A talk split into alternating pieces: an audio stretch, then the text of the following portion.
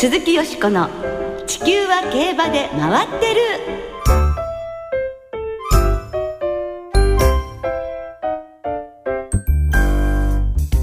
皆様こんばんは。お元気でいらっしゃいますか？鈴木よしこです。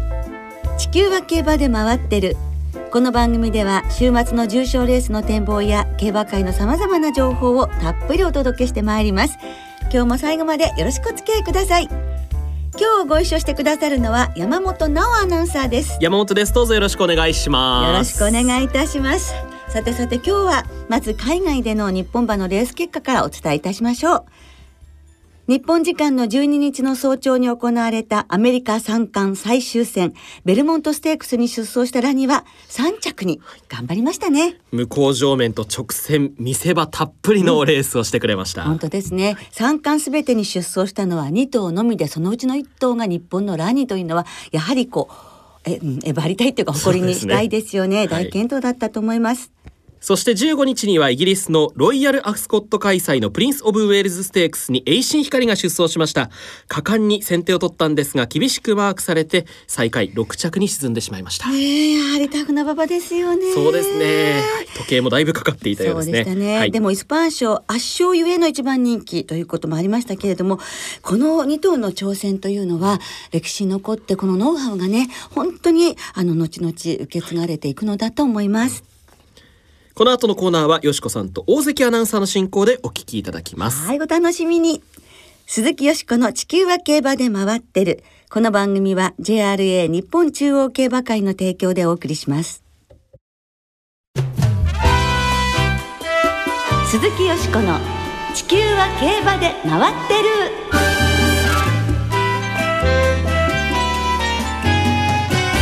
函館競馬場120年。函館体系に迫る。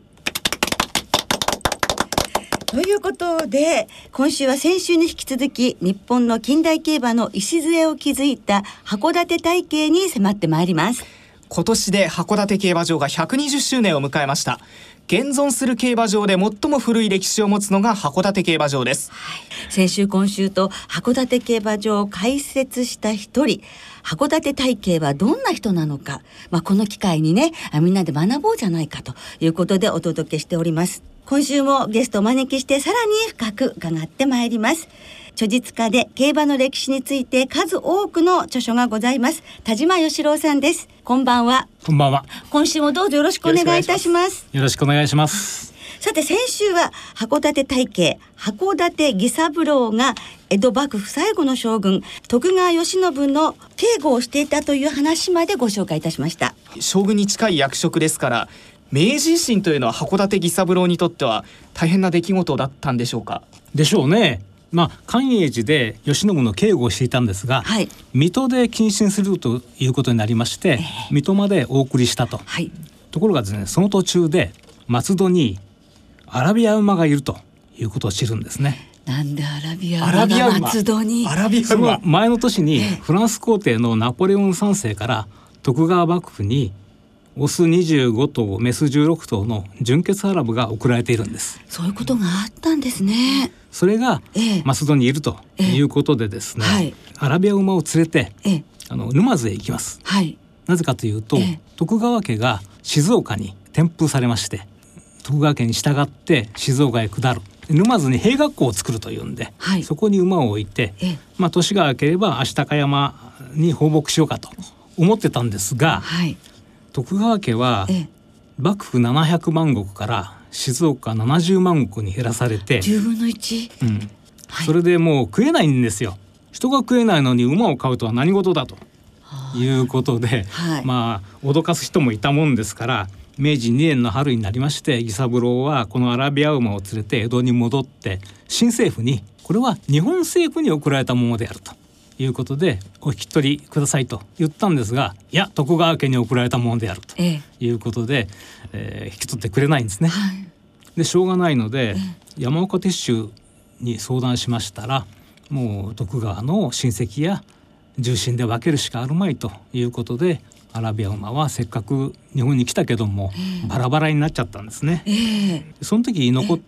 た、あの配って残った一頭これを藤越という馬ですけどもこれは函館義三郎が自分でもらいまして、ええ、ですぐに兵部省に勤めました。はい、兵部省っていうのはまあ、後の陸軍海軍ですけども当時はまだ何の軍隊もありません。兵部卿とか偉い人がいるだけなんですね。そこに厩舎を作って上等な馬を調教すると。っていうのはその翌年ですね明治3年に天皇陛下にご出馬願いましてあの駒場の今の東大のあるところ、はい、そこで大演習をややるんですね。でそのために偉いさんが乗るための馬を調教しなきゃいけないということで義三郎が兵部省に就職したということですね。へやっぱりその腕っていうのを見込まれてのことなんですね。でしょうね。うあの明治3年の秋に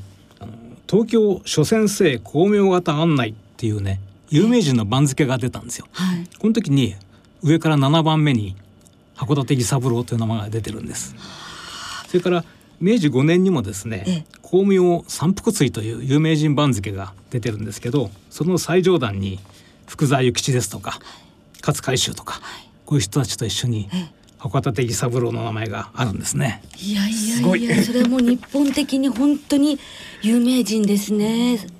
今でいう武豊騎手もそれ以上なのでしょう。でしょうね。ね あの彼がね一躍有名になったのは、はい、明治3年の9月に昇魂社今靖国神社。あそこでですね競馬やりまして、はい、その時に勝ったらしいんですね。で外国人を任したとも言われてるんですけど「ええ。ー、明治事物起源」という本にですね「西洋馬函館義三郎賭けの早いのはアラビア」と書いてあるんです、はい、だから藤越に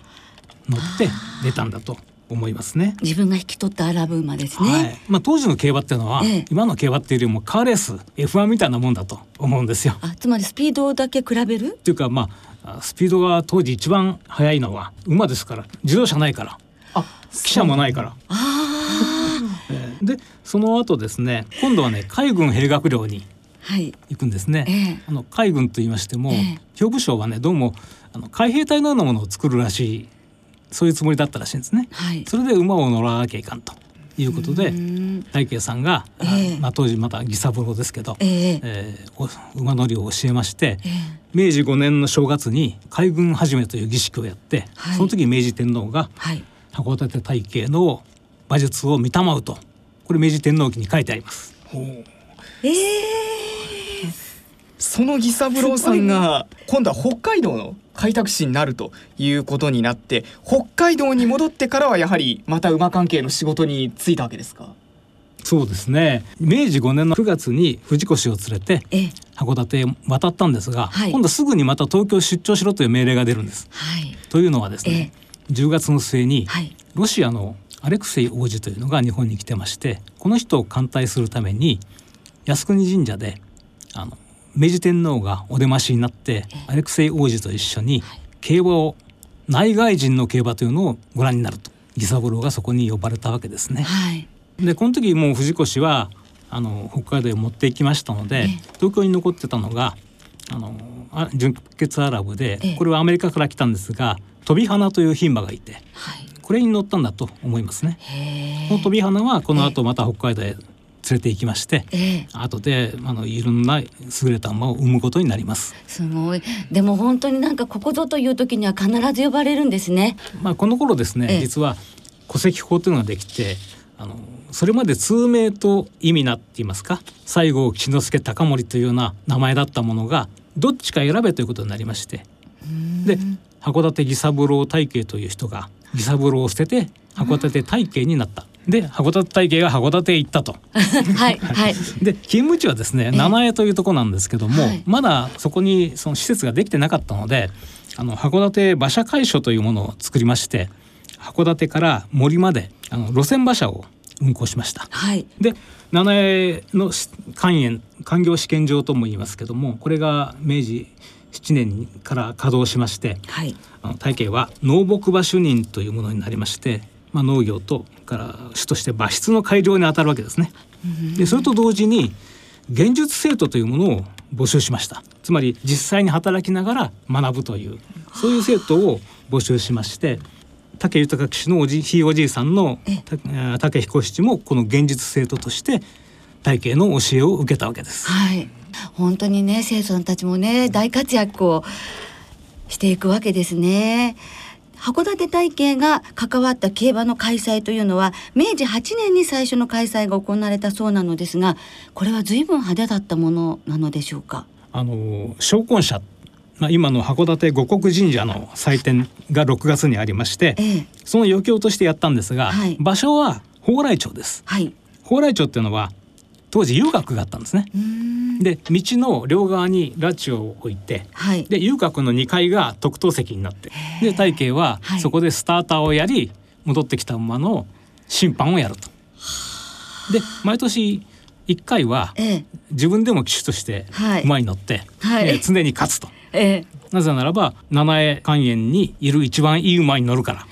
他の人はか叶うわけがない先生ですもんね、はい、なるほどね。そして明治16年には北海共同競馬会社を創立して今度は今の函館駅のあたりにあった函館海岸町競馬場でレースが行われるようになったようですね。そうですね。跡地の一部に北西小学校があります。一周800メーターぐらいの周回コースでまあ本格的な洋式競馬が始まったと言えるんですけども、うんええ、何が何でも全面的に本格的にやるというんじゃなくて人々のレベルに合わせてですね、え広く一般市民が参加参加しやすいようにやったということですね。ねまあ六千人ぐらい見に来たという話です。すごいですね。明治時代で。明治時代で。いや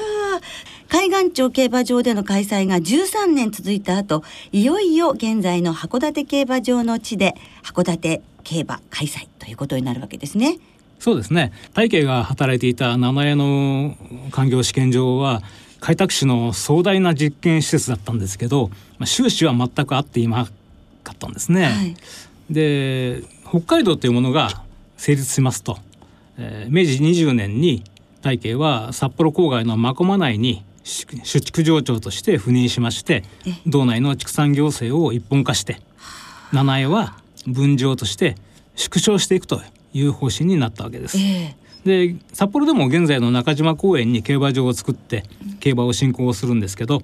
うん、25年になりまして函館に帰ってきます、えー、何をしたかと言いますと、はい、七重牛馬会社というものを作って、はい、七重に残っていた馬とか牛とかそれを整理していくと。こういう仕事をやったわけです。で明治27年にですね、ええ、正式に退職しまして、はい、まあ一個人となるんですけど、え、ここでですね七重というものがなくなったので、はい、始めたのが現在の競馬場を作るという仕事なんですね。自然の車庫がなんであそこにあるかわかります？競馬場のあの近くですよね。ですよね。あれはだからもともとは馬車鉄道の車庫だったんですよ。馬が150頭、はい、馬車が50台ぐらいあったというんですね。だから当然魚車も大家さんの弟子ですよ。みんな。うん、たくさんいる弟子の中で身の軽い人が競馬場で当時の競馬は今の競馬というよりはカーレースに近いものですから函館の紳士階級の人たちはみんなフェラーリやポルシェに乗るようなつもりで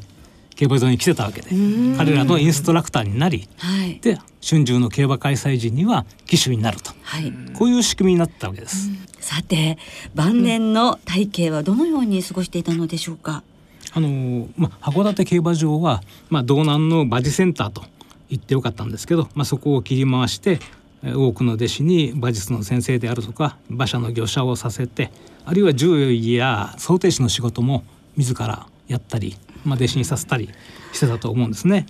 あの函館の、えー、紳士の人々は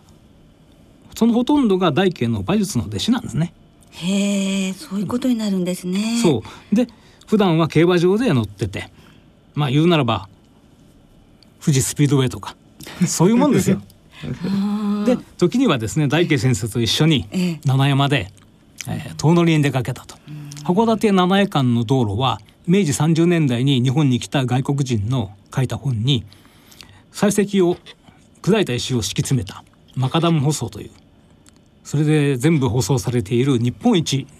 いい道路だと書いてあるだからとてもね、快適だったと思いますよ。だから函館はねまるでアメリカの都市だのようだと書かれてますんでね、ずいぶんハイカラな生活をしてたんじゃないですか。はあ、今でもね函館ってこうハイカラな街のね雰囲気がありますものね。そんな函館体験が明治40年に61歳で亡くなったというところですが盛大な葬儀が行われたということだそうですね。そうですね。年末に亡くなって、まあ、辺りを払う葬列だったと、まあ、伝えられているんですけども。ただ、この時ですね。函館は大火で焼き尽くされていたんですね。8月の末に火が出まして、はいはい、で競馬場は無事だったんですが海岸町にもう一軒家があってそこに古い記録を全部残していたのがみんな焼けてしまったということらしいんですね。大変残念です。残念ですね。でまあその繁栄を極めた函館の町が、まあ、瓦礫の山になってしまったというのがかなりショックだったんじゃないかなという気がしますね。でねお墓はですね戸倉町共同墓地っていうところにあるんですが墓というよりもね石碑みたいなんですよ。であそこが共同墓地になったのは戦後のことですんで昔は要するに何もない丘の上に石碑のような墓がポツンと立ってたということらしいんですね。うん本当お話をお伺いしてますと北海道のね田舎の少年が馬に乗る技術でどんどんどんどんとのし上がっていくっていうねあまりにもドラマチックであの本当になんか映画化ドラマにしてほしいと思うくらいですね。そうですね、まあ、一種の偉人伝なんですけど、うん、ただですねエドウィン・ダンの自伝に彼のことが出てまして函館体系はですね、まあ、お酒と女性が好きだったようですよ。まあ、非常に人間的な人でもあったということですね。そうですね。長時間にわたってお話を伺ってまいりました函館大慶さんという方のお話だったんですけれども、え皆さんもね、あのそういう方がね自然となってくださったということで、あの驚いてもいただけたと思います。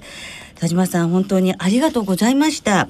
今田島さんが取り組んでいらっしゃるテーマは何ですか？来年ですね。ペガサスワールドカップっていう、はい、ドバイ以上の高額賞金のレースが、はい作られるんですけども、そうですね。12億円、うん、それで毎年のですね世界最高賞金レースは何だろうかと思って調べてみたんです。その年ごとのということですね、はい、1721年から確認できますんで、えー、もうすぐ300年ですね、えー、その勝ち馬の血統を見ますとですね時代とともにどういう血統がサルベットっていうものを作ってきたか分かって面白いですよ。300年分お調べになったんですね。はい。ですから田島さんこれからもあの私たちの知らない競馬にまつわる 興味深いお話をですねぜひ伝えていっていただきたいと思いますのでよろしくお願いいたします。こちらこそよろしくお願いします。はい。2週にわたって函館競馬場の開設に関わり近代競馬の礎を築いた函館体系についてお届けいたしました。ゲストは著述家の田島義郎さんでした。本当にどうもありがとうございました。ありがとうございました。鈴木よしこの地球は競馬で回ってる。ここからは週末に行われる重賞を展望していきます今週は日曜日に東京でユニコーンステークス。函館では函館スプリントステークスが行われます。まずは3歳馬による東京ダート 1600m の G3 ユニコーンステークスを展望していきましょう。では今週もレースのデータをチェックしましょう。いやほっばりぼユニコーンステークス見てる間にゆで卵6個食べましたよ。過去10年で一番人気の副勝率は7割。3連単の平均配当は4万8000円あだとちゃえますよ。取り実績が重要でここ3戦以内に 1600m 以上の500万条件かオープンを2勝している馬の成績が抜群。復調率が71%もあります。また順調に使われている馬が構想していて前走との間隔が2ヶ月以上空いている馬は全て4着以下に敗れています。まことグレンツェントが本命や。随分と本命馬を言うじゃないですか。勝ちたいな。パートエイジでした。はい、えー、バンドエイジさんでした。ね、雰囲気出てましたよね。そうですね。はい。さんと話してるみたいでしたもの。はい。はい。今週はよしこさんも。あ、そちらりと、ね、はい。はい、えー、金曜日正午現在東京は天候晴れ芝やや重ダート主のコンディションです。日曜日の東京は曇り時々晴れ最高気温28度くらいということです。本当もう暑い東京競馬場ですよね。ね本当にもう今日も暑くて暑くてたまらない東京ですが。すね、よしこさんこのレースは？はいこのレースからね。未来のというかもう近々のダート界のスターが誕生するかもしれないので、本当に楽しみですが、私はですねなんと新興ラブリーの血を引くクイーンズサターン6枠11番前走がね本当に圧勝でしたしまだ流してました、東京戦6は合うと思いますのでこの11番のクイーンズサターンから人気どころに流したいと思います。はい、はい、えー、っと13番のトロングバローズグレンツェント。そしてえマイネル・パサルもちょっと流したいなと思っています。そしてゴールドドリームですね、はい、マレンです、はい、山本さんは？ルメール騎手が復帰ということで、はい、はい、ストロングバローズから入ってみようかなと思います。えー、伏流ステークスが一着、まあ、その前のヒアシンスステークスは先ほど名前も挙げましたが、ラニーが出走してたり、うんはい、非常にレベルの高いということもありましたんで。はい。えー、ここから素直に入ってみようかなと思います。えー、加藤幸宏厩舎のグレンツェント、それから、うんクイーンズサターン、ゴールドドリーム、こういったところで買いたいなと思います。はい、楽しみですね。はい。続いて函館で行われるサマースプリントシリーズの第一戦芝 1200m の G3 函館スプリントステークスも展望しましょう。ではこちらもデータをチェックしましょう。ほんまにもう僕はね甲子園で奪三振記録持ってるんですよ。函館スプリントステークスちゃいますよ過去10年で一番人気の副勝率は5割。3連単の平均配当はおよそ26万9000円。ほばりも本命と赤かったや。年齢別に見ると4歳馬の副勝率が40%で断然。性別で見てみるとボバの副勝率16%に対し牝馬は31%と好成績。また馬番別に見ると1番と2番の副勝率が47%もあり内枠有利は明らかです。ほっぱり棒レッツゴードンキでゆで卵3個食べましたわ。坂東さんまた人気馬を指名しましたね。勝ちたいや小塚でした。勝ちたいですよね。でもね山本さんがねあのデータチェックで振りするときにねすごいなんか余裕っていうか楽しそうっていうかそれが印象的です。はいあのなんか性格の悪さがつい出てしまったような気がします。いつもプレッシャー与えてるのかなと思っちゃいましたけど 人気コーナーですから頑張ってくださいね、えー、これからもよろしくお願いします。はいえー、函館競馬場はかなり金曜日に雨が降っているようでして、うん、芝や八尾もダート不良のコンディションとなっています、週末はお天気良さそうで日曜日晴れ時々曇り、はい、最高気温は20度くらいということです、ね、開幕週ですからね。はい。まあちょっとこの後の馬場状態にもだいぶ響いてくるので、うん、開幕週の雨はちょっとねね、えー、なるべく早めに止んでほしいなと思いますが、はい、このレースはよしこさんはい、私はですねロゴタイプ、はい、ルージュバックと復活劇が続いたので一、ね、枠一番レッツゴードンキでございますよ。データと一緒ですね、はい、今週も復活劇見たいと思います、はい、山本さんはオメガベンデッタ。おそらくローレル・ベローチェがハイペースで逃げていくと思うんでちょっと外枠に入ってしまったんでゴール前ちょっと甘くなったところ直後にいるオメガベンデッタアクティブミノルにかわしてもらおうかなと思います。ね、はい、世界にまた名を轟かせた武豊騎手、はい、ね凱旋の勝利となるといいですね。はいではリスナーの皆さんからいただいた予想もご紹介しましょう。はい。中堅さんです。函館スプリントステークスはエポワスティーハーフレッツゴードンキの3頭です。3頭とも洋芝での成績がかなりいいですしここで巻き返しのきっかけをつかんでほしいです、ラブ大作さんはじめまして函館開幕で夏競馬って感じが強まってきました、うん、函館スプリントステークスで丸田騎手は一昨年が3着去年が2着、うん、それなら今年は1着でしょう。ということでソルベイグの一発に期待します。はいそう言われると気になる。そうですね、はい、札幌開幕まであと6週3 3歳ダート王の登竜門ユニコーンステークスはここまで中央のダートで3戦3勝のゴールドドリームで勝負しますとい。うことです、はい、この馬も魅力的ですものね、はい、皆様どうもありがとうございました。来週は宝塚記念の展望を中心にお届けいたします。お聞きの皆さんの予想もぜひ教えてくださいね。お待ちしています